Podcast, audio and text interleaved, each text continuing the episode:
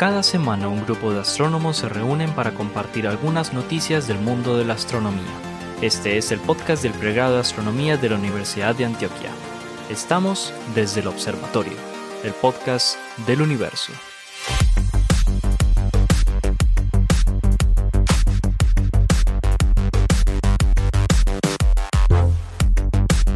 Bienvenidos nuevamente a Desde el Observatorio, el podcast del pregrado de astronomía de la Universidad de Antioquia. Estamos hoy reunidos los profesores del pregrado Esteban Silva Villa, Germán Chaparro, Juan Carlos Muñoz, Jorge Zuluaga y quien les habla Pablo Cuarta Restrepo. Hoy le mandamos un saludo muy grande a la profe Adriana Araujo o Araujo, que, no nos, que no nos pudo acompañar lamentablemente en este podcast, pero desde aquí nuestro saludo, nuestro recuerdo y la estamos extrañando porque siempre hace parte de esta tripulación que viaja cada semana con ustedes a través de las últimas noticias de la astronomía.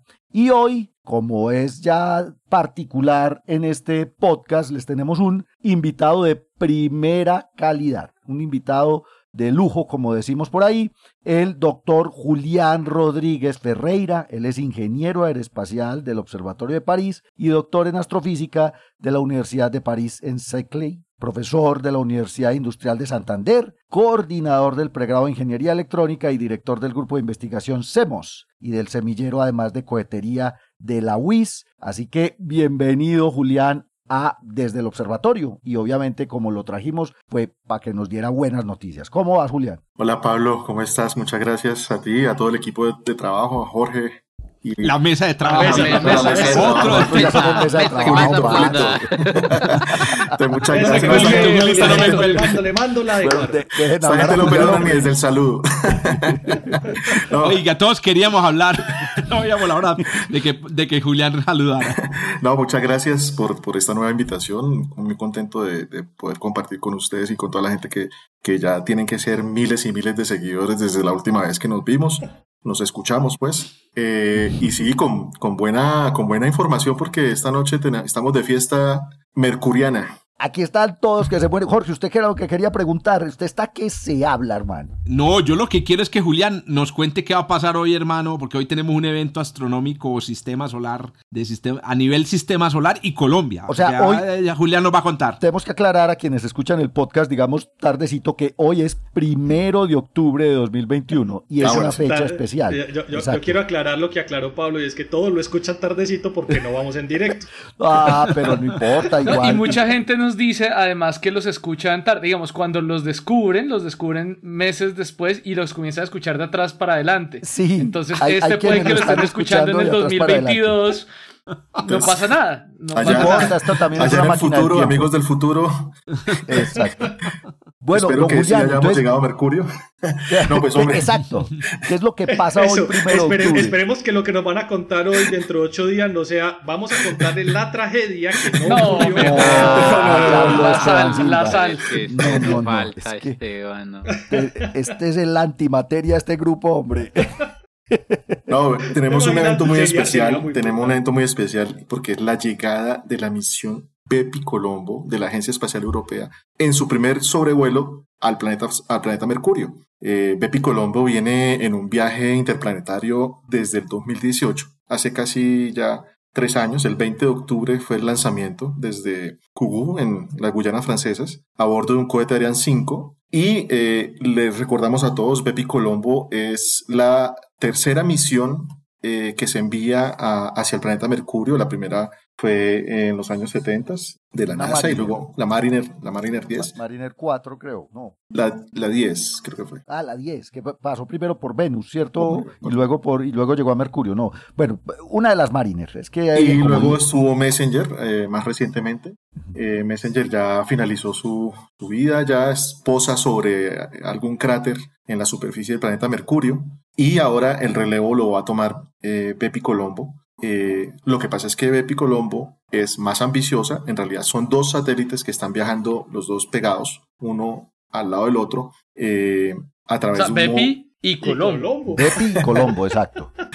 No, Bepi Colombo, el nombre de Bepi Colombo es. Eh, eso, te iba a preguntar, ¿de dónde salió el nombre? ¿De dónde viene el Eh, nombre? eh, es un, es un- Bepi Colombo era un, un científico italiano, eh, Giuseppe, a los Giuseppe en Italia le dicen Bepi, entonces Giuseppe Colombo eh, fue un- una persona que revolucionó las, las, las ciencias aeroespaciales, porque fue, primero que todo, fue el que planteó la asistencia gravitacional. Fue el que, el que confirmó la resonancia orbital del planeta Mercurio con el Sol, que tiene una resonancia de, de, de 3 a 2, es decir, cada dos días pasan tres años en Mercurio. Entonces uno está de cumpleaños allá todo el tiempo. lo, que, lo que pasa es que el, el planeta rota muy extremadamente lento, ¿no? Entonces casi como 80 días el, de la Tierra, el periodo de rotación del planeta. Inclusive tiene una rotación retrógrada, es decir, pasa el mediodía, el Sol pasa por encima de las cabezas de los mercurianos y luego lo ven regresar un poquito y luego lo vuelven y lo ven avanzar. Es bien, es bien, o sea, parar, Oiga, pararse en la ya nos superficie. van a denunciar el, nos van a denunciar el podcast, Julián, que porque estamos hablando de, de, de, de ufología aquí, hermano. De Los ufología. mercurianos que están hechos de, de, de silicio, silicio carbonatado. Las, moléculas eh, O sea, que de Mercurio. Eh, eh, o sea, en Mercurio no hablan de Mercurio retrógrado, sino del Sol retrógrado. Exactamente, allá, allá ven es el sol, tienen al sol retrogrado, no, eso es simplemente la- la- lo que observan en el cielo. Lo que pasa es que eh, esa- esas condiciones se dan por, por, la, or- por, la, por la diferencia entre el movimiento orbital y el movimiento rotacional, que es, es bastante lento. ¿no? Y bueno, Giuseppe Colombo eh, también propuso varios métodos de, exploración del espacio, les comentaba, la asistencia gravitacional, es decir, jugar un poquito el billar con los planetas para ganar aceleración. Literalmente es apuntar un satélite a que se estrelle sobre la superficie de un planeta o de un cuerpo celeste y en el instante antes de que ya no haya punto de retorno para evitar la colisión, encender los cohetes, dar un golpe, un delta V, llamamos en aerospace, un delta V eh, suficiente para cambiar el curso del, del, del, del satélite justo en el instante antes. Entonces el satélite lo que hace es ganar la aceleración que le da el impulso gravitacional que le da al planeta y entonces así es que logramos economizar sobre todo muchísimo combustible eh, porque lo que les decía también Bepi, eh, Colombo lleva dos satélites son más de 10 toneladas la carga y pues cuando uno se va de viaje o llena el baúl de, maletas o llena el baúl de, de combustible si se va a una distancia larga no estamos hablando de más de más de 100, 100 millones de kilómetros de distancia de la Tierra eh, 240 millones en algún momento recorridos. Entonces, imagínense, esa distancia eh, es, es compleja si uno va con, quiere ir rápido, porque el problema de ir rápido a un punto tan cercano al Sol es que luego quién lo frena. Entonces, para frenar, pues se necesita mucho combustible y entonces eh, uno tiene que hacer un balance entre si quiere enviar muchos instrumentos científicos, pues va a ocupar bastante espacio del combustible, entonces la asistencia gravitacional y los motores de iones, porque es la primera vez que se envía una misión espacial con motores de iones al interior del sistema solar. Entonces esta combinación de, de, de estos dos métodos hacen que podamos enviar dos satélites relativamente bastante grandes eh, a, otro planeta tan cercano como es al Sol, como, lo es Mercurio. Y entonces, ¿qué es lo que vamos a ver esta noche? Hoy a las seis y media de la tarde, hora de Colombia, tendremos el primer sobrevuelo al, planeta. Hace poquito lo vimos pasar por, por Venus en 10 de agosto de, del, eh, perdón, el 15 de octubre de, del 2020 fue el primer, el primer sobrevuelo. Hace, hace poquito, hace, hace, casi un año, pasó hace por Venus. Y ahí fue donde le dio, pues, Venus le dio una patada de, de futbolista a, la, a, la, a, los satélites porque lo impulsó a 60 kilómetros por segundo, que pues más o menos la mitad de la, el doble de la, de la, de la velocidad orbital de la Tierra alrededor del Sol, ¿no? Y entonces ahora hay que frenarlo. Pero pues como no nos vamos a gastar todo el combustible en la frenada, por, por lo que está tan cerca del Sol, van a, van a suceder seis flybys, seis, seis sobrevuelos alrededor del planeta desde este año, prácticamente casi que uno cada año, hasta el 2025, que es la llegada de, de Bepi Colombo al... O sea, el parqueo va a ser en 2025. Por, sí, está señor. buscando parqueadero como cuando uno está en el centro. ¿Sí, okay? Empieza a dar bueno. Pero antes de que pregunte, antes de que pregunte Esteban, Julián, uno puede decir perimercurio. Peri, periermi. Pues, eh, periermo. Ah, periermo. Sí, le dicen, ah, uy, tan, tan ah, griegos. No. Claro, wow, periermo, wow. Muy bonita sí, esa palabra. Lo aprendí cuando estaba redactando mi tesis de doctorado. Bien, Exacto. Bien, bien, Aquí nos encantan las palabras nuevas. Sí, eso. En el diccionario del podcast. no, eh, eh, Julián, vení. Eh, los datos que llegan, que van de Mercurio a la Tierra, cuánto tiempo se demoran y cuándo vamos a ver la primera eh, imagen tomada por Colombia. O cuando vimos. Claro. no, pero digo, digo ya con, la llegada. sí, bueno, claro, todos son posiciones relativas. Recuerden, pues obviamente no hay que recordarles a ustedes, pero así a nuestros oyentes que pues todos los planetas se mueven en, velocidades diferentes alrededor del Sol y en instantes de tiempo diferente hay una configuración diferente entre la Tierra, Mercurio y el Sol. En este momento tenemos a, Mercurio en el lado cercano hacia la Tierra y va a durar alrededor de seis minutos la señal eh, viajando. O sea que está, Mercurio está en conjunción por estos días. Está en conjunción. Está, del lado cercano a la Tierra. Exacto. Pero el problema es que eh, el satélite va a pasar por el lado que está de noche del planeta, o sea, el lado del eclipse. Entonces, para las imágenes eso no es tan chévere porque pues vamos a ver, o sea, lo que más se va a ver es la cara oscura. Pero en el momento en que empiece ya a darle como la curvita pues al planeta, al el amanecer, cuando empiece a ver el amanecer mercuriano, eh, ahí es donde se van a poder a, tomar fotos. Del máximo acercamiento no van a ver imágenes, son más o menos cuatro minutos después que van a comenzar las imágenes, las, las cámaras a tomar sus imágenes y hasta más o menos cuatro horas después del flyby eh, y Oíste, Julián, y Bepicolombo es una misión europea. Sí, señor. ¿Dónde está, el, y centro y japonesa? Sí, JAXA también está involucrada. Eh, ¿Dónde está el centro de control? Porque, o sea, hoy no vamos a ver a los de JPL brincando de la felicidad. ¿Dónde están los ingenieros y científicos europeos pendientes del sobrevuelo de Bepicolombo? Es el, el, centro europeo, que es el STEC, que queda STEC, pero no el STEC, no el filete de carne, sino el steak. El steak que queda en los Países Bajos, allá es el centro de, no solamente de integración de los satélites, nosotros cuando terminamos de armar Symbiosis, que fue nuestro instrumento en el que yo tuve la oportunidad de participar durante mi maestría en aerospace y mi doctorado, eh, lo enviamos todo allá y allá se integró el satélite y allá mismo es un centro de operaciones. Eh, la antena de la que reciben los datos es la que está en, España, eh, en el SOC, en el SAC, en España. Esa es, de, las antenas de... la Deep Space Network. Sí, de la red de campo profundo de la NASA. Sí, señor. Y entonces, pues... De espacio profundo. es medianoche, Europa. De pronto sí le está, le está apuntando directamente la la de Madrid porque son la de Canberra, la de Madrid y la de Estados Unidos. Hace un par de días grabé un, un, TikTok con una sombrilla con las constelaciones. Resulta que esa sombrilla es de la ESA y la compré allá en el STEC. Ah, para, los que no preguntaron, ahí les, ahí les doy la respuesta. Tienen que irse para el centro de operaciones de Bepi Colombo para comprar la sombrilla. Para comprar la sombrilla de constelación. una sombrilla de constelación es muy bonita, ¿no? Es una sombrilla muy, muy bonita. Vení, eh, yo a quisiera mí me una vez una, lo más de linda, en con Planck cuando fue el lanzamiento de Planck. Espectacular. Pero una vez en, regresando algo alcoholizado en las calles parisinas en las bicicletas, se me ah. quedó en la bicicleta. Ahí se quedó la sombrilla. Ahí perdió. Se, perdió la, sombrilla, pero no la tesis. ¿Por qué estamos hablando con vos sobre Bepi Colombo? Contanos eso, me Julián. Eh, gracias, Jorge. No, pues yo tuve la oportunidad de trabajar en esta misión como, como Instrument Scientist. Eh, eh, en el instrumento Symbiosis, que es el, realmente es el instrumento principal de, de, toda la misión, incluyendo los dos satélites. Un satélite es el... Eso dicen, eso dicen todos los que hicieron los demás instrumentos. Este es el principal. el mío. que no, no, por molestar. Ustedes me conocen que yo soy, yo soy ácido también como Esteban. Yo Esteban es peor, pero yo soy el segundo. Son, son, son, dos satélites. El uno es de órbita baja, 400 kilómetros sobre la, sobre la superficie del planeta. Órbita polar, es, eh, entonces va a cubrir toda la superficie del planeta, va a mapearla en muy alta resolución y ese satélite es, el que se va a hacer toda la geología de superficie del planeta.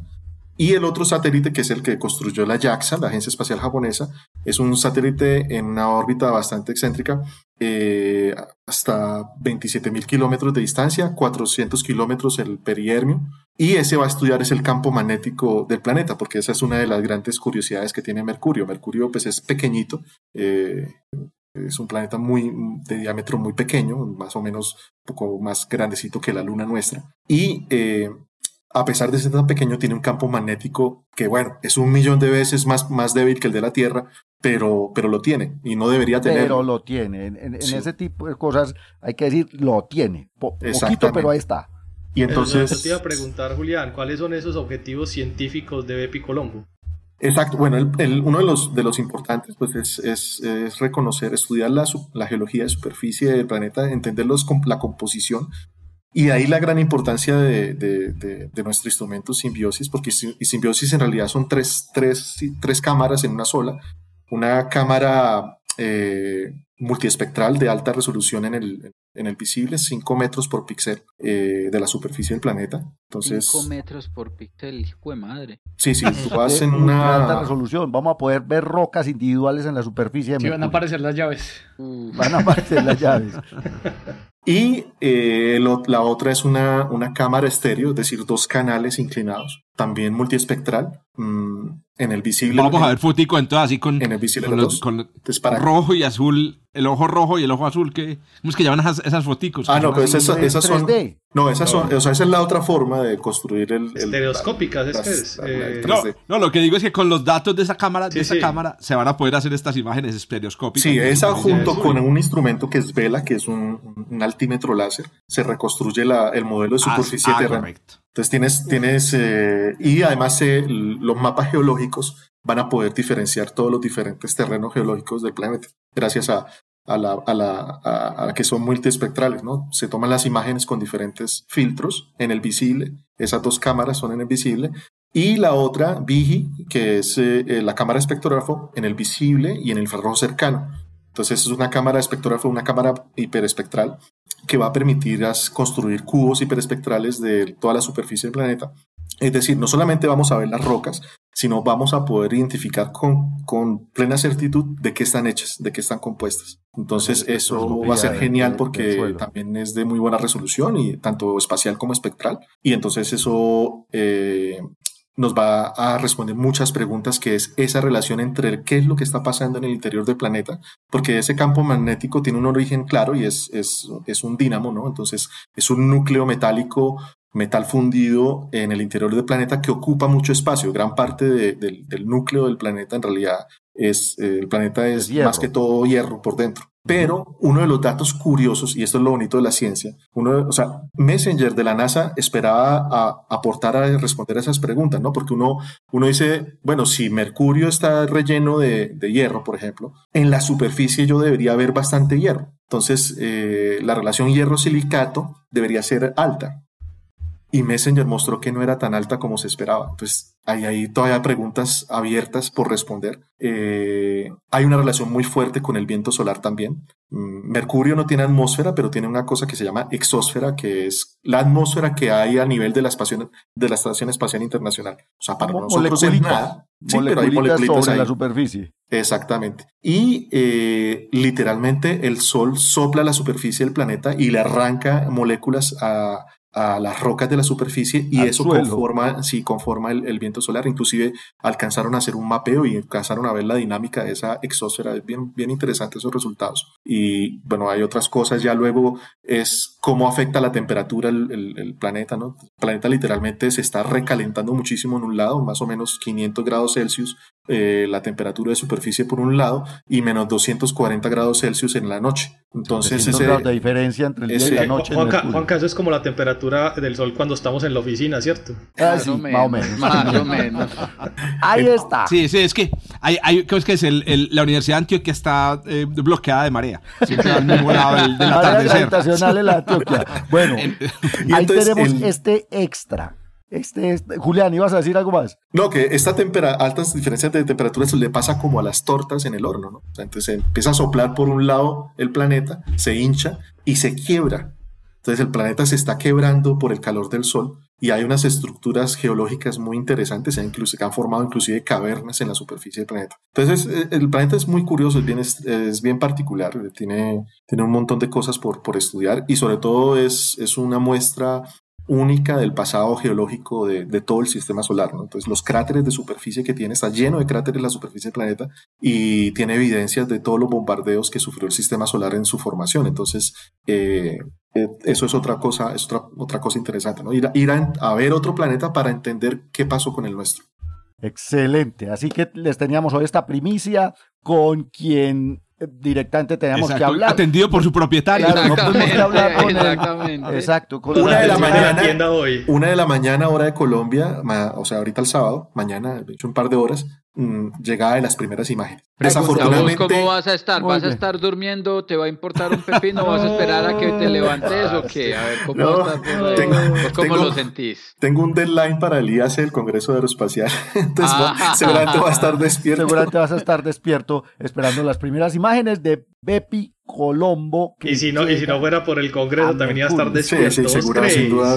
No, primer, primer, sobrevuelo. Va, va, a haber otros cinco Primero, antes de que se parquee definitivamente en órbita alrededor de Mercurio. Muy bien, gracias a Julián. Último agradecimiento para Julián es que saque este ratico para estar con nosotros. Él debería estar en este momento cumpliendo con la entrega de, de, su, de su trabajo. Entonces, todos sabemos lo que es un, deadline, así que gracias, Juli, por sacarnos el ratico, hermano. por estar aquí echando, carreta con los profesores de la Antioquia. Excelente. No, con mis parceros.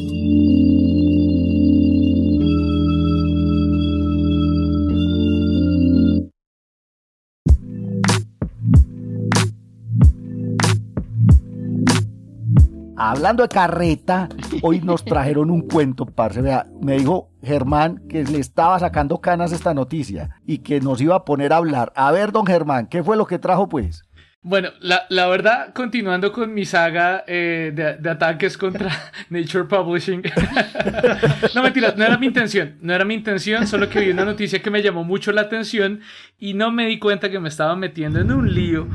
Una noticia que me tiene toda la mañana trabajando en ella porque tiene un montón de aristas. Bueno, pero, pero les, les, les voy a tratar de, de, contar lo principal porque es, es, como dicen, noticia en desarrollo. Aquí toca poner la musiquita de esa canzona de, de, última hora de...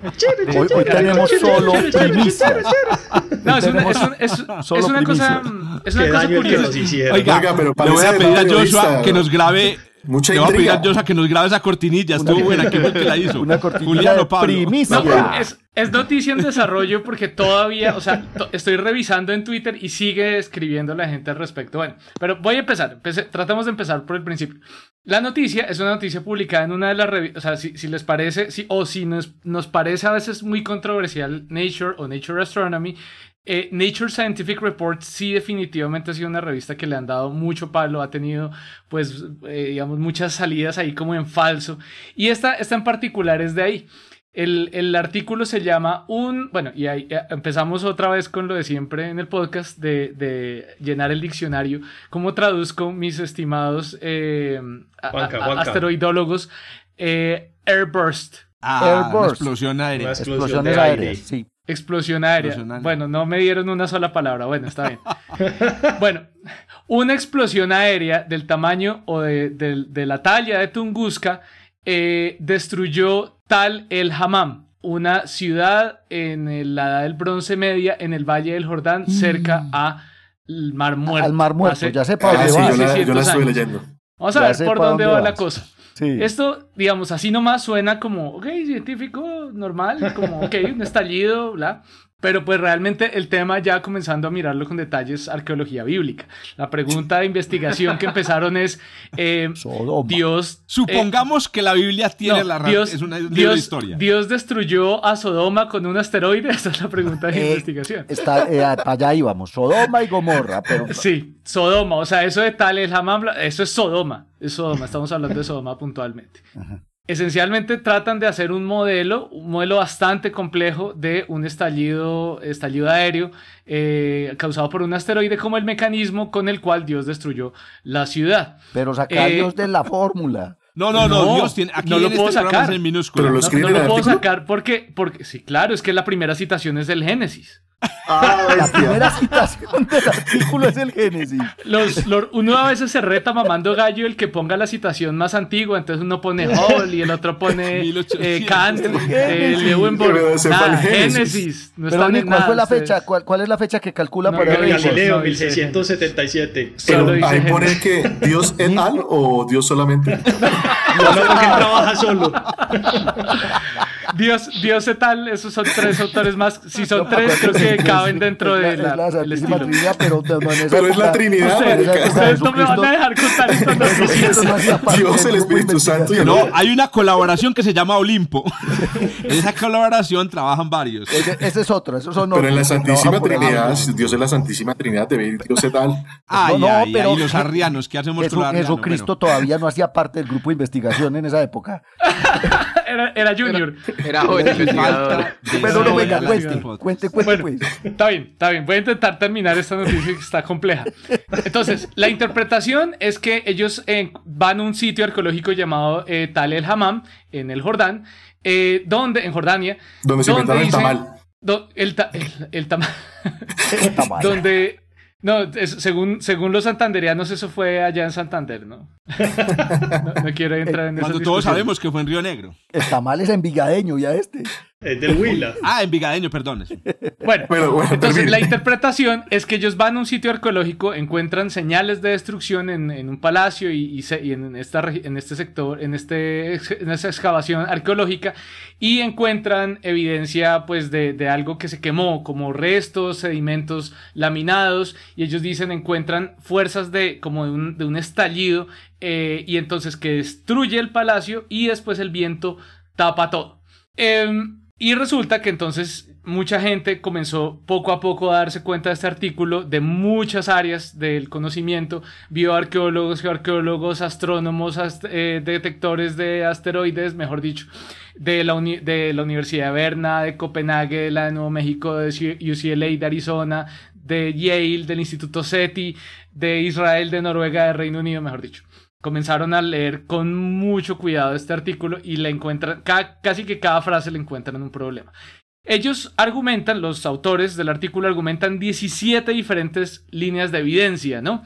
Pero entonces eso, es un problema porque uno siempre dice, no, ante, ante, afirmaciones extraordinarias hay que traer evidencia extraordinaria. Entonces estos manes traen 64 páginas de, de evidencia pero entonces aquí es donde viene el, principal problema, que es una ley que se llama la ley de Brandolini. No sé si le, se le, suena. Se llama el principio de asimetría de la carreta. Germán es el, la fuente aquí de las leyes más raras que Ese dato raro. Le, le va a quitar tan el, otra el principio de, asimetría de carreta o de basura, en inglés bullshit, ¿no?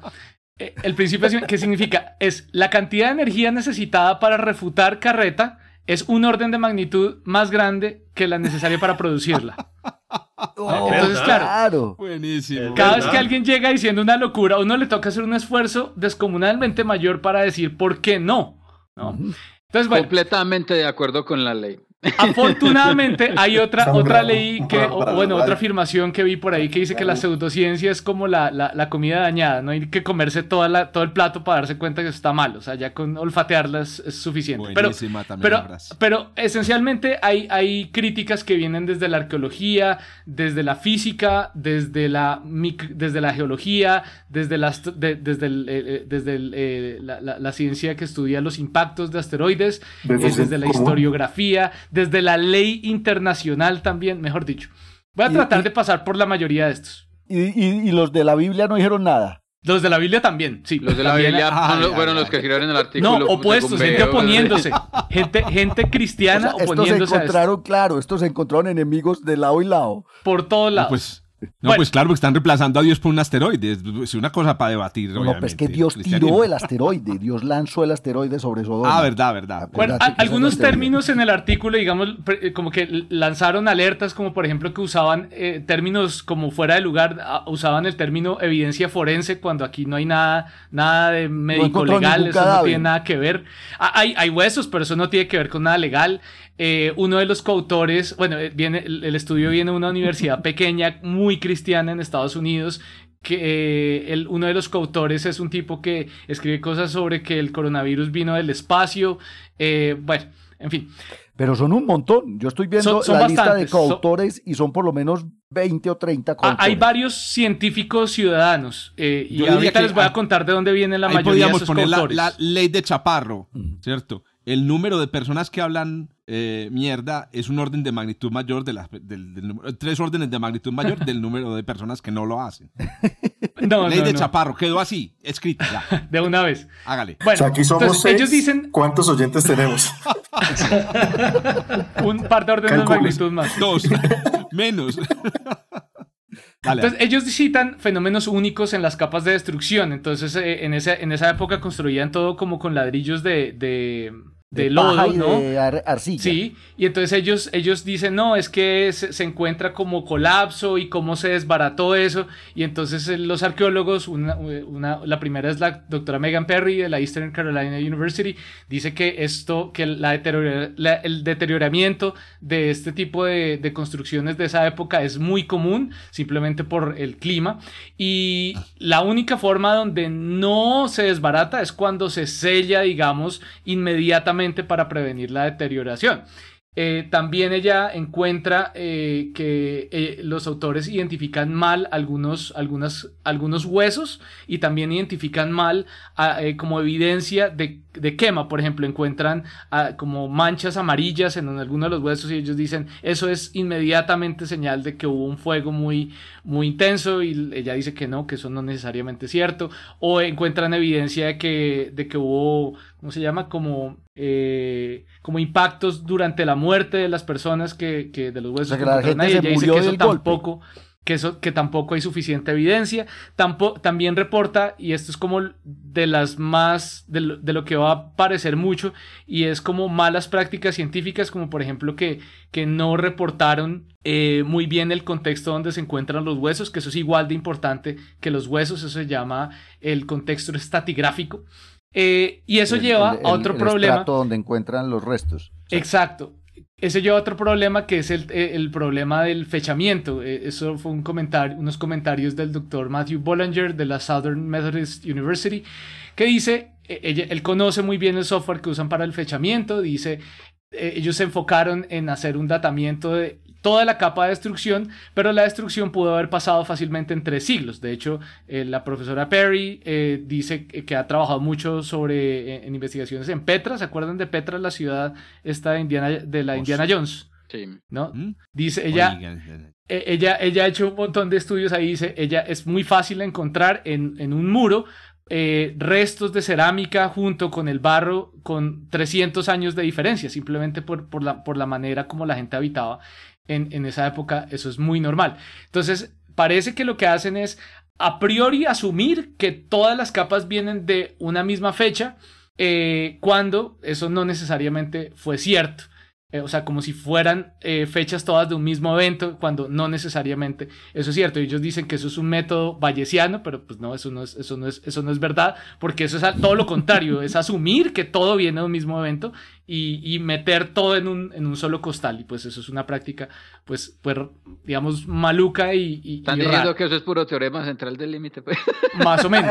Exacto, todo, todo converge, todo llega. Eh, lo, lo, lo, que tiene que ver con el tema de astronomía es el tema del impacto, que resulta que ellos dicen que eh, necesitan, ellos claman unas temperaturas de 300.000 Kelvin eh, generados en este impacto, cuando últimamente se ha revisado mucho eh, eh, este tipo de cálculos sobre, por ejemplo, las temperaturas máximas alcanzadas en Tunguska, está por el orden de los 20.000 Kelvin. Entonces, ni siquiera bombas nucleares pueden mantener esa temperatura por tanto tiempo. Una bomba termonuclear tal vez, pero una bomba ni siquiera de Hiroshima. Pues. Y ellos encuentran aparentemente material choqueado choqueado por eh, cuarzo choqueado por, por el impacto, pero pues otras otros investigadores de, de SETI Institute, Michael Bush y, otros investigadores dicen que no, no hay manera que un impacto de, digamos, un impacto generado en un medio de alta, de, de baja impedancia como el aire, eh, digamos, se, se, se, llegue a un, a, una, a un material de alta impedancia como es la roca, como es el cuarzo. Entonces, eso es, eso es de plano imposible. Como decíamos, también hay gente religiosa que dice que definitivamente no, porque hay, hay, eh, hay, hay, como señales arqueológicas de destrucciones similares en otros sitios que no tienen nada que ver con estallidos. De hecho, dicen si, si mm, eh, digamos, hay registros historiográficos de conquistas de ciudades en esa región que causan más o menos lo mismo y fue simplemente que llegó un conquistador a meterle candela a todo y, quemó todo lo que había. Sí. Y adicionalmente, eh, para, ir, para ir cerrando, eh, que esto es lo que está en desarrollo, uno de los autores comenzó a contar en Twitter qué era lo que, como responder contra eso y entonces el man admitió, dice, eh, tenemos, o sea, le, estaban criticando, bueno, pues usted dónde sacó las muestras. Y él dice, no, nosotros tenemos un montón de muestras en la base de nuestro sitio, nuestros voluntarios se lo llevan a la casa como souvenirs, los turistas se lo llevan como si nada y pues los obtenemos por toneladas. Hombre, eso es un crimen internacional. Eso, ustedes no se pueden llevar una vaina que no les pertenece a su casa como souvenir. Lo que pasa la mayoría de estos autores son voluntarios religiosos que se los llevaron allá a echar pica y pala y los pendejos se llevan eh, restos arqueológicos a su casa.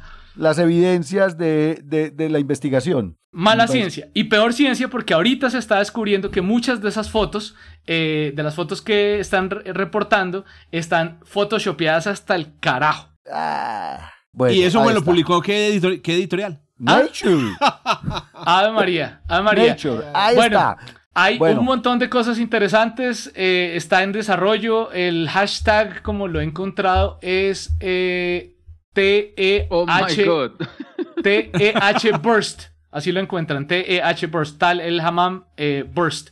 Yo, diría que hay una enseñanza que sale de todo, este, de todo este paper y es, si no lo vio y no lo escuchó, no huevone, el impacto no ocurrió. Dejemos esa regla así. Es muy difícil. ah, pero había que agregarle, si no hay cráter, no lo vio, no lo escuchó, no ocurrió, no huevone. ¿Cómo, que no? ¿Y el cráter que cayó hace como dos semanas, tres en Barranquilla, qué? El meteorito ah, que cayó en Barranquilla. Perdón, el meteorito que cayó en Barranquilla. un programa entero, así que... Ya se lo robaron. ya, ya, se lo robaron. Ya se lo robaron. ya lo robaron. Nada raro. Oiga, no, pues, debe estar en la, casa videos. en la casa ya salieron los videos pintándolo. Debe estar, sí, ya lo llenaron de, de grafitis porque, pues, amor celestial.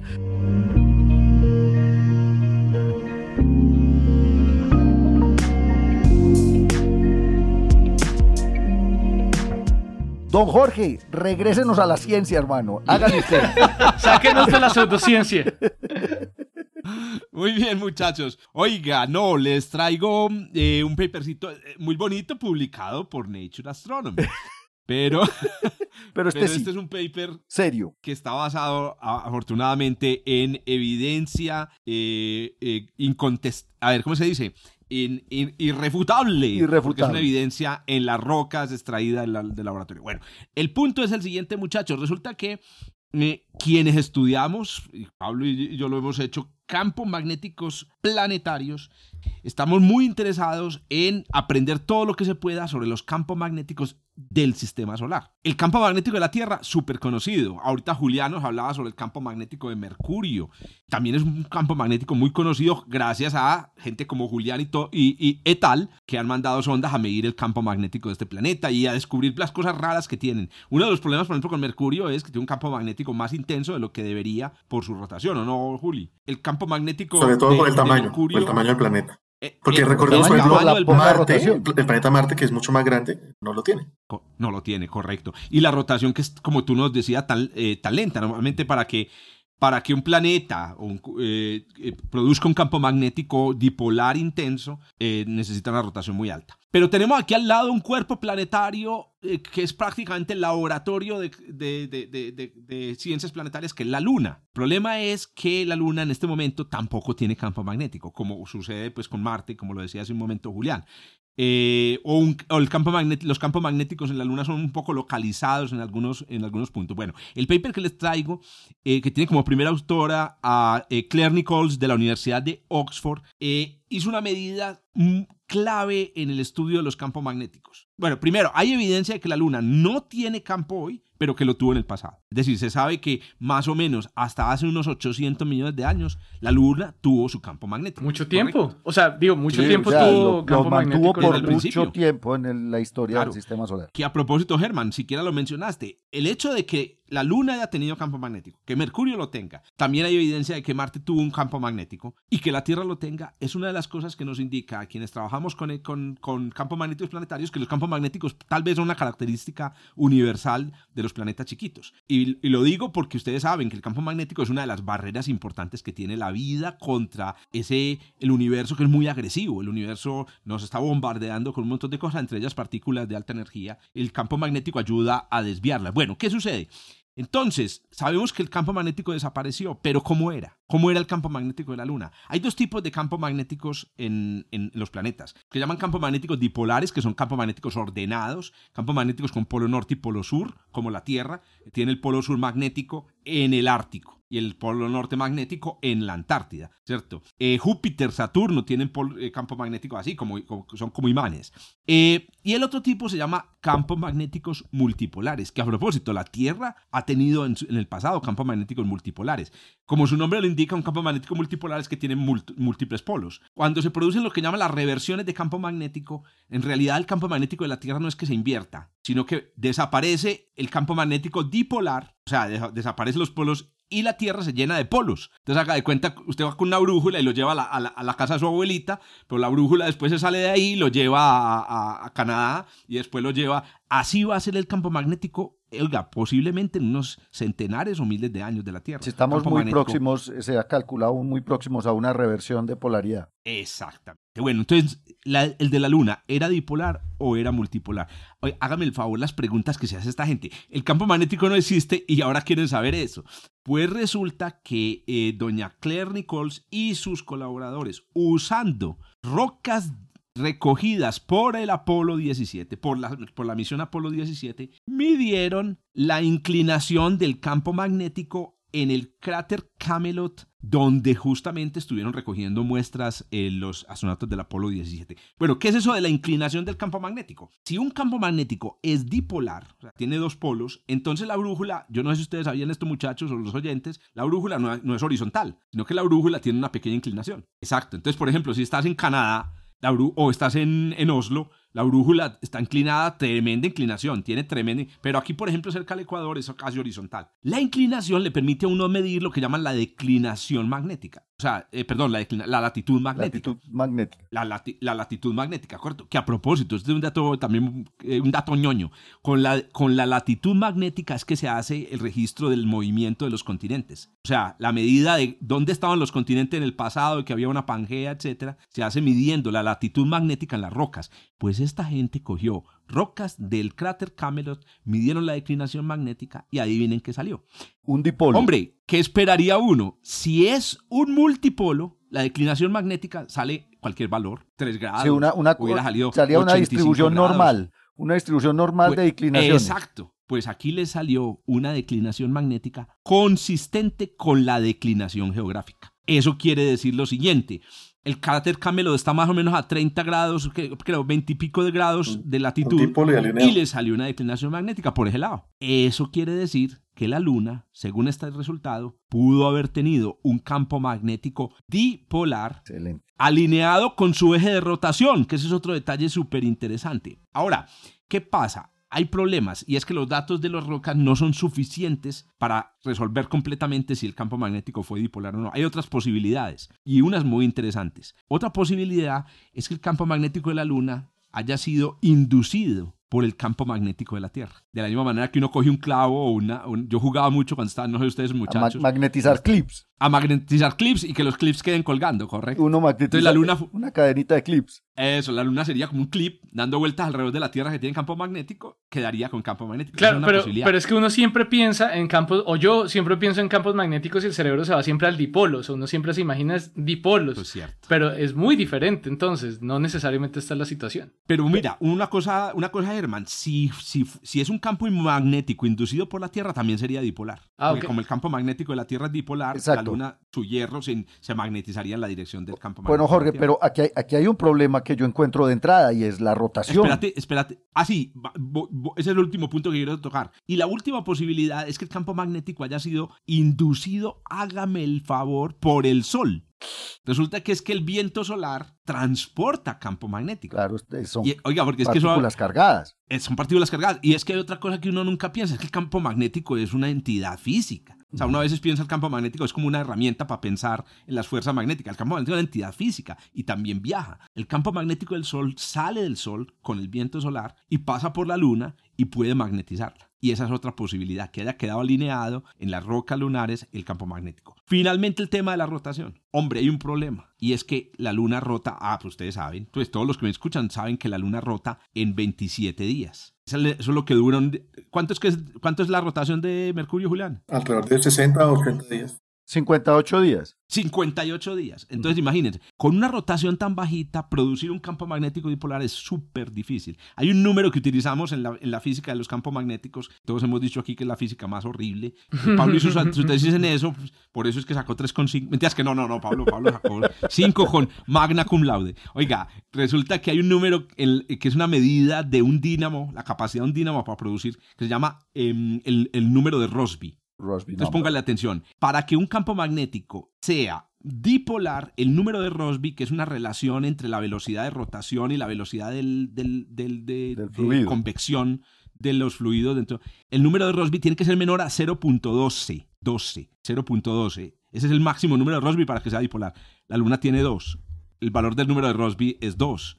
Entonces dicen, ¿cómo demonios la Luna tiene, según este artículo, un campo magnético dipolar, sabiendo que tiene un número de Rossby de 2? ¿Será que será, será Jorge, que esas rocas son más antiguas de lo que ellos están creyendo? Y posiblemente al principio, muy al principio de la vida de la Luna, pudo haber tenido una rotación suficiente para tener un dipolo.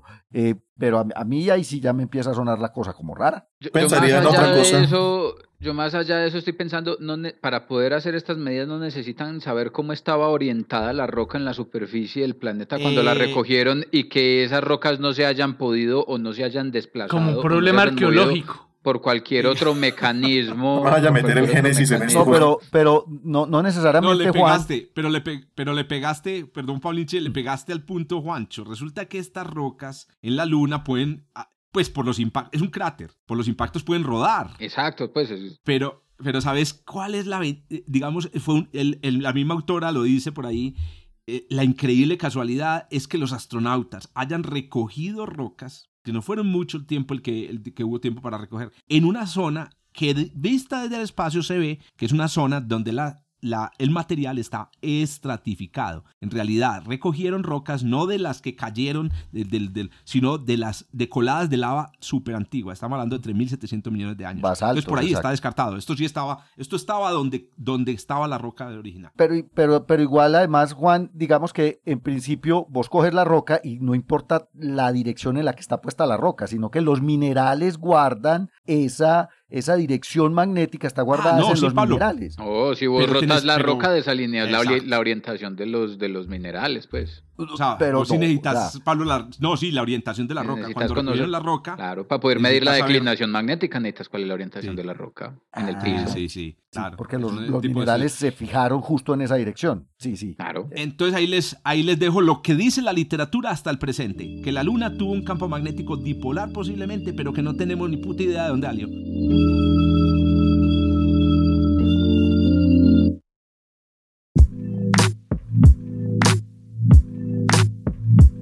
Ahí está. Don Juan, don Juan, metámonos en cosmología. No, no, no, no, yo no traigo una noticia de cosmología hoy. es que me encontré una noticia lo más interesante. los estamos encontré una noticia lo más interesante. se, encontraron el, el, el, cometa más grande que se ha visto hasta el momento. Es una noticia que vi me sorprendió mucho porque los cometas son muy bacanos, ¿sí o qué? El asunto es que ya después uno lee la noticia y ve que después de todo no, no, no vamos a ver un, un, un... No vamos a ver una gran un, un Halley, un Halley, un Hyakutake como le tocó a muchas personas. Ah, ¿quiénes, aquí, han visto un cometa? Nosotros, yo, yo, yo, yo, El año pasado yo conseguí ver el... Yo lo fotografié. El Neowise. El Neowise. Desde la yo vi el Halley en el 86. Exacto, yo no me acuerdo cómo se llama. A Jorge y a Pablo que les tocó el Halley, pues yo... Yo, yo, no, me acuerdo cómo... No, a mí también me tocó el Halley. Vi el Schwackman Wackman. A mí, yo no me acuerdo cómo se llama el que, yo, el, el, que yo vi porque lo vi por allá como en el 2007 y me tocó verlo en Chile Eso, el de ah, Chile. No, pero es que Esteban, Esteban vio el gran cometa del O sea, esa, esa, esa, cola de ese cometa era impresionantemente grande. y además que era, eh, eh, y para acabar de gustar, éramos siete astrónomos viajando hacia el sur de Chile y cuando vimos el cometa ninguno sabía que se iba a ver un cometa. ¿Y cuál era? ¿Cuál era? No, es que no me acuerdo, ahorita lo busco para darte el nombre. En 2007. Pero fue, en el 2007, en enero de 2007. Pero, pero espérate, es que es peor. ¿Sabe quién nos dijo que se veía el cometa? ¿Quién? El capitán del ferry en el que íbamos, que se lo anunció a toda la tripulación porque por casualidad él lo vio. y era una cosa del tamaño de tres lunas en el cielo. O sea, era gigante. Y nadie sabía que. O sea, éramos todos viajando y no, eso. Eh, pero eso es una cola de un par la de cola de un avión, la cola del coletazo de un avión. No, era, era brutal. los cometas son muy bacanos. Entonces yo vi esta noticia. De, de todas formas es muy interesante. hombre, es, es, el cometa. El cometa se llama Bernardelli Bernstein. Y es un cometa que se descubrió eh, más o menos eh, hace seis añitos. ¿Bernardinelli? Bernardelli. Bernardelli. Se descubrió por allá en octubre de 2014. ¿Qué es lo que pasaba? Este señor de apellido Bernardelli, el nombre del cometa tiene el nombre de las dos personas que lo descubrieron. Este señor de apellido Bernardelli en esta época no era un señor, era un muchacho, estaba terminando eh, su, su tesis de doctorado y él hacía lo siguiente, utilizaba datos del Dark Energy Survey, un survey que, yo, que aquí ya hemos conversado, es un survey que se utiliza para hacer sondeos de galaxias, para estudiar pues, las es, de la energía oscura. Eh, eh, utilizando las imágenes del, Dark Energy Survey estaban buscando objetos de campo en el sistema, en el sistema solar. Entonces el señor cogía los datos de, del DES, del Survey, que son datos tomados pues, con el telescopio de 4 metros eh, Víctor Blanco, allá en Chile, y, y eh, hurgaba pues en los datos para identificar o tratar de identificar estructuras. En la búsqueda ellos encontraron aproximadamente 800 candidatos y de esos 800 candidatos encontraron un objeto particularmente interesante que resulta ser este cachivache que descubrieron. Pero pues resulta que mm, eh, después de la observación en 2014 se le vino siguiendo ah, haciendo pues eh, eh, seguimiento pues para poder identificar la trayectoria, los elementos orbitales y demás y se encontró que es un cachivache que tiene aproximadamente 150 kilómetros de diámetro. El Hale Bob, el Hale Bob, un cometa es tremendo. El era como de 90. Gigantesco. El Hale Bob era 60 kilómetros. 60 kilómetros. 60 kilómetros. Este señor tiene un tamaño más o menos comparable con la distancia que separa Medellín de Manizales. Es impresionantemente grande. Un cachivache enorme que está orbitando pues alrededor del Sol y va a pasar su periastro. El periastro orbital está predicho más o menos para enero del 2031. Lo interesante de este cometa es esto entonces. Es un cometa de periodo largo, tiene un periodo orbital que pasa los millones de, de años. Va a pasar en periastro, Moraya, en, en, en, en el año eh, 2000, eh, 2031, eh, ya casi. Eh, y va a pasar entre las órbitas de Saturno y Urano, más cerquita a Saturno que, que cualquier sí, está como es como a 13 o 14 unidades astronómicas. En este momento está a casi 30 unidades astronómicas, en este momento está a 29 unidades astronómicas. ¿Qué es lo interesante? No, pero el periastro, el periastro el periastro, el periastro, sí. Pero en este momento está lejos, está lejos, pues bastante lejos. ¿Qué es lo interesante precisamente descubrir un cometa tan lejos y uno tan grande como este. Y es que va a, va a ofrecer, y ya lo está haciendo la oportunidad de ver cómo se empiezan a evaporar los materiales desde la superficie del cometa y cómo se empieza a, forar, a formar la cola y la coma eh, por cuenta de la interacción con la radiación del Sol. De hecho, lo que se está viendo con las observaciones actualmente es que ya el, el, el, el, objeto está empezando a liberar material y ya se empieza a observar la formación de una coma, lo que le va a permitir a los astrónomos ver desde el principio cómo se forma la estructura, cómo alcanza su mayor eh, esplendor, por así decirlo, y cuando el cometa se aleje por allá más allá del 2040, cómo disminuye la actividad cometaria completa del asunto. Es probable que el objeto alcance a sobrevivir de manera razonable porque no va a tener un perihelio muy, eh, muy cercano al Sol, como ven, o como les decía, va a estar es que yo más creo o menos que a la cola va a crear de Saturno. Muy de ya se observa la cola, ya se observa cola, como les digo. Luego va a crear, ya, este ya Se le, ya se le ya se le observa, eh, ya se le observa eh, una cola, una coma, y, puede alcanzar, y las estimaciones sugieren que puede alcanzar una magnitud similar a la que Titán, la luna de Saturno, lo que quiere decir que en principio se va a ver con puede llegar a ser visible con un telescopio pequeñito de pues de pulgadas de, de, de, los que tiene mucha gente en, en casa. Otra cosa que me parece muy interesante del, del, cometa, pues aparte pues de todo el cachivache y todo eh, el asunto de la detección, por ejemplo, que es un asunto bastante complicado, pero interesante a la vez, es el asunto del origen. Claramente este es un objeto que viene desde las, las partes más externas del sistema solar, de la nube de Oort, y están tratando pues de reproducir o de reconstruir la órbita, pero hay un problemita y es que se, se, cree o se espera pues que sea un objeto que viene desde la nube de Oort perturbado por el paso de una estrella de una estrella cercana. Hay una estrella que, que es la estrella HD 7977 que se cree, los modelos así lo muestran, eh, pasó relativamente al, al, sistema solar. Cuando hablamos de que pasó relativamente cerca al sistema solar, no es que no es que no es que se sobó con los planetas del sistema solar, no es que pasó lejos pues, pero ah, teniendo en cuenta las distancias promedio pues que separan a las estrellas en una galaxia pasó ahí eh, relativamente cerca y aún así, sin haberse tenido que tocar, pudo haber empujado pues algunos cuerpos en el interior del sistema solar, incluido este cachivache. Resulta que modelar de manera precisa la trayectoria del objeto para poder predecir si ya había pasado antes por la zona interna del sistema solar y calcular pues de manera precisa cuál es el origen es complicado porque tampoco se conoce con muy buena precisión, por ejemplo, por qué lado fue que esta estrella cacheteó al sistema solar, si por el costado interno, por el costado externo, en fin. Entonces, me parece que es muy bacano, me parece muy interesante, por ejemplo, en este caso, ver cómo la perturbación gravitacional inducida por el paso de una estrella, entre comillas, vecina al Sol puede alterar de manera sustancial el comportamiento de la órbita de un, de un, objeto como este. Lo importante es que ya estamos anticipando noticia. Pablo la semana pasada nos anticipó, hace dos semanas no recuerdo, la, eh, la detección de la supernova que se debería ver en 17 años, en 16 años, pues por este efecto de gravitacional. Y aquí ya estamos empezando a anticipar que de aquí a 10 años deberíamos estar haciendo fiesta con un cometa que va a dejar seguramente mucho que ver. Y téngase porque muy probablemente, como el, como el periastro es por allá en, en, en, 2000, eh, en 2031 todavía tienen tiempo hasta 2029 para decidir si mandan una sonda o no. Ah, ya está, ya la está 2029, es, es, como 2029 es la fecha límite para lanzar un cachivache que alcance a llegar hasta el lugar. No le dé ideas a Julián. Hasta el lugar, hasta el lugar donde va a quedar el objeto ahí para poderlo estudiar la porque, porque es, claramente, es claramente el escenario, el escenario perfecto para estudiar las características físicas de un objeto transneptuniano, un objeto que está completamente por fuera, parte más externa Lástima, oíste, lástima, lástima, ¿verdad? Que su periastro sea tan lejano, porque si se, acercara... Claro, ¿Se imaginan la cola? Sería como, cuando yo vi el dato del tamaño, me brillaron los ojos. Exactamente, cuando yo 150 kilómetros, esta vaina va a brillar como la luna, por Dios. Cuando ya empecé a mirar los datos y a mirar pues, la distancia, es que eh, la periastro donde nos ubicaba. Eh, ¿Qué, eh, ¿Qué dato dio Pablo Aristóteles? Aristóteles observó un cometa en el 326 a.C. que tenía más de 60 grados de cola en el cielo. Qué nota.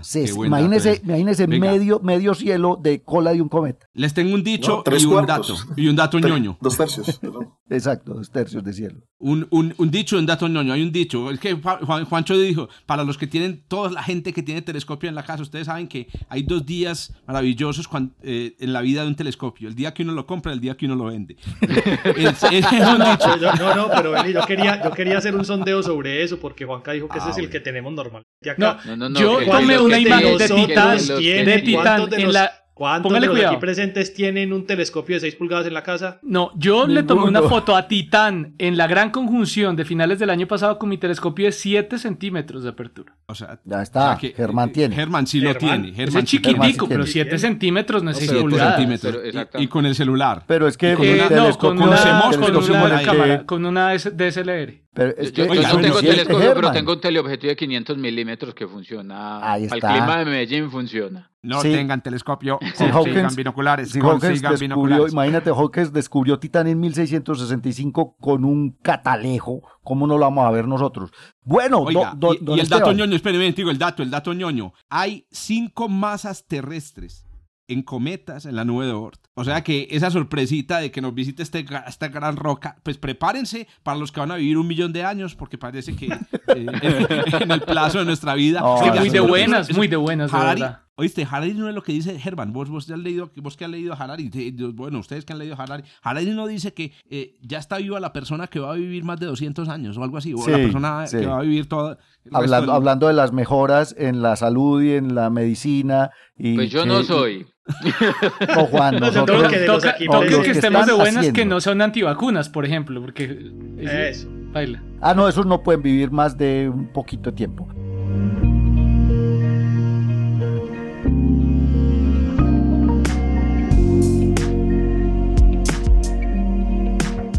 Don Esteban, hablando de vida, cuéntenos qué nos trajo. Yo, voy a cerrar porque ya yo creo que nos hemos pasado del tiempo del podcast, entonces voy a cerrar con una noticia rápida.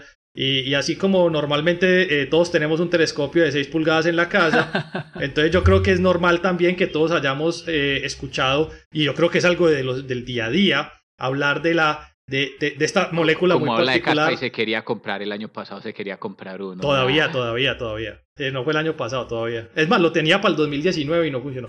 La compré del telescopio. la, la, molécula cianoacetileno, ¿la conocen? No, pero es una molécula orgánica. creo, que, creo que es de las que huele a pecueca. ¿Conocen el acetonitrilo? De, las primas también. Explota, explota, explota. Ciclopropenilnelideno. Eso suena a remedio. Otra vez, Te estás leyendo una fórmula médica. Estás leyendo una fórmula médica. Ciclopropenilideno. Ah, ese está genial. ¿Cómo se ve que esta gente no ve química en el primer nombre, pero no, no, el nombre muy bonito. Ya no ven química ni, ni la vimos nosotros el doctorado tampoco, pero, pero, pero bueno, estas tres moléculas muy conocidas, muy famosas, que están en todos nosotros son ¿dónde está la noticia de hoy? Son aminoácidos. Tres moléculas que fueron detectadas con el telescopio ALMA. Pero ojo, esto no es una noticia de, de, ¿cuál es? Eh, Nature Report, Scientific Report. El fosfeno. Ah, ya. No, no. Y no es de Nature. esta, no es Nature Astronomy.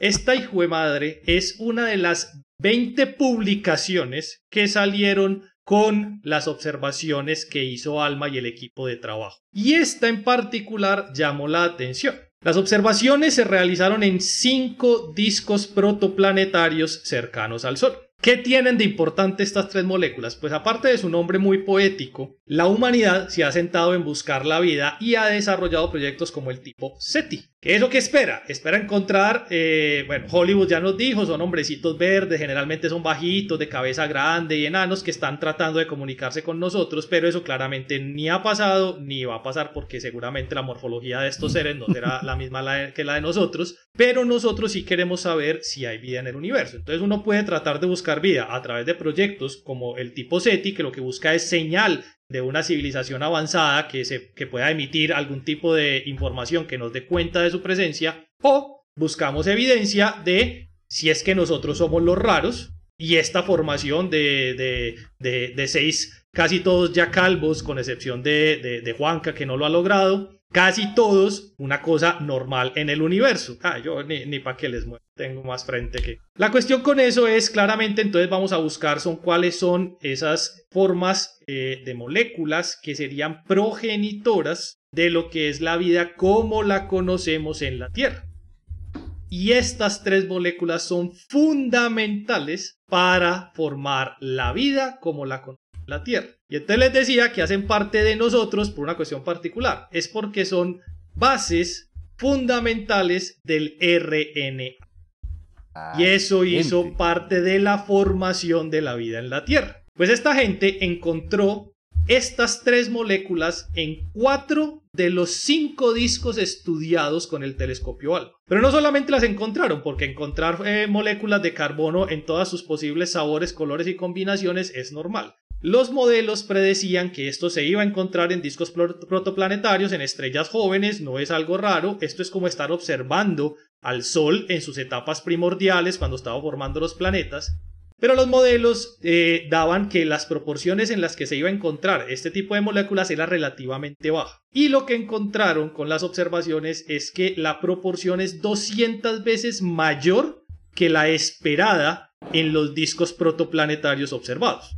Quiere decir que la existencia de estas moléculas es muchísimo más abundante de lo que se creía podía ser lo que se iba a encontrar en discos en formación planetaria. Y eso hace que la futura formación de vida en ese tipo de, de objetos que nosotros estamos viendo ahorita sea lo más probable, dado que la formación se basa en los componentes químicos que tenían que haber estado ahí para permitir que se desarrollen el resto de procesos que tienen que ver con la formación de la vida. Pero hay uno en el que no. Entonces, también es importante, y lo anotaban ahí, que no en todas partes se debería esperar que se forme lo que nosotros esperaríamos sea la formación de la vida. Y van a tener que comparar cuál es la proporción, que son los trabajos futuros que tenía el artículo, de este tipo de elementos, particularmente esas moléculas, en el sistema solar para saber si lo típico es encontrar eso que encontraron allá y nosotros seguimos siendo eh,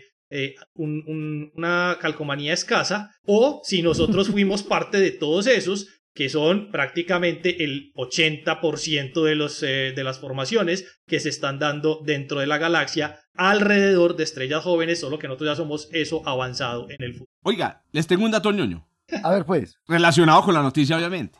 Imagínense que conocidas, lo que pasa es que cuando, cuando eh, ya hemos eh, aquí en el, podcast escuchado muchas noticias sobre detección de moléculas orgánicas en el espacio, al punto que uno empieza a aburrirse, como, como con los exoplanetas. Es que tu ah, noticia fue aburrida, Esteban. Entonces, el dato ñoño es el siguiente. Conocidas, hay 20 millones de moléculas orgánicas. Y, y por conocer, hágame el hijo de puta favor, 160 mil millones de posibles, de, posibles combinaciones de carbono, hidrógeno, oxígeno y nitrógeno. Correcto. Sí. Entonces, ¿qué sucede? ¿Por qué la noticia de Esteban es poderosa? Porque ¿cómo es posible que en una ruleta de 20 millones de lugares caigan en, eh, eh, en, un, en, un, en un disco protoplanetario justamente moléculas que conocemos. Y en, y en 4 de 5. En 4, o sea, en el 80%, lo, en la estadística lo que está diciendo es que el 80% de los discos tienen cianoacetileno. Pero eso implica también un postprocesamiento, porque el medio interestelar no está lleno de estos, de estos compuestos. Eso, eso, exactamente. ¿Esas observaciones son de la misma región espacial en la galaxia o están dispersas Ah, son en el vecindario del Sol. Dijiste que eran en el vecindario Son discos protoplanetarios cercanos al Sol. En el vecindario solar porque la resolución que alcanzaron la misma región de la galaxia. Lo suficientemente buena para que la, la obtengan con alma, entonces quiere decir que están acá. No, no, pero no es lo mismo mirar hacia el centro que hacia afuera de la galaxia cuando estás mirando esos procesos. No, no, no te sé decir en qué dirección está. Oiga, Julián, nosotros tenemos un reto aquí en el, en el podcast y es que cada capítulo tiene que salir un paper. Y ya les tengo el paper. se llama, se llama, atención, atención con el paper. Eh, ¿Qué necesitamos para detectar metanfetamina en la atmósfera de un planeta extrasolar? Ah, lo, primero, lo primero que hay que buscar es acetaminofén. Mandar astrónomos. No, mandar un está viendo Breaking Bad estos días, sí, sí. Es que cuando Esteban empezó a decir que es que eh, la manera de detectar que existen civilizaciones extraterrestres, díganme si no, si uno detectara metanfetaminas en una atmósfera, estoy pensando en Breaking Bad, es, es, es, es, Chaparro. Un, pa, un diría, allá hay junkies. Pues. Ahí hay junkies, correcto. Ahí pero te me dan la cantidad de consumo de metanfetamina para que aparezca la la Yo te iba a preguntar, ¿cuál es la fracción no, pero ya en el océano. acá en la Tierra, Jorge? Ay, sí. Oye, Julián, sí. pues, ahí está la respuesta. Aparece que Julián. En, el océano se ya se encuentra. Ay, hijo de puta. Ahí el está. se mejoró, porque es detección en pero, el claro, agua. pero en el océano. Pero ¿cuál es la proporción en la atmósfera terrestre? No, pero... si hay suficiente junk que se evapora y entonces... no, ya, una señal atmosférica. Bueno, señores, ustedes... Hay? Están, hoy, hoy estuvo un poco pseudo pseudocientífica la cosa. podcast, pero estuvo de maravilla. Un abrazo a todos. Nos escuchamos la próxima semana desde el observatorio. Chao, chao. Chao. chao, chao. Gracias, chao. Gracias por escuchar desde el observatorio. Estamos en Spotify, Apple Podcast, Google Podcast y muchas más plataformas. Realizado por Jorge Zuluaga, Esteban Silva, Pablo Cuartas, Juan Carlos Muñoz y Germán Chaparro, profesores de astronomía del Instituto de Física de la Universidad de Antioquia. Con la producción y edición de quien les habla, soy Giraldo, pregrado de astronomía de la Universidad de Antioquia.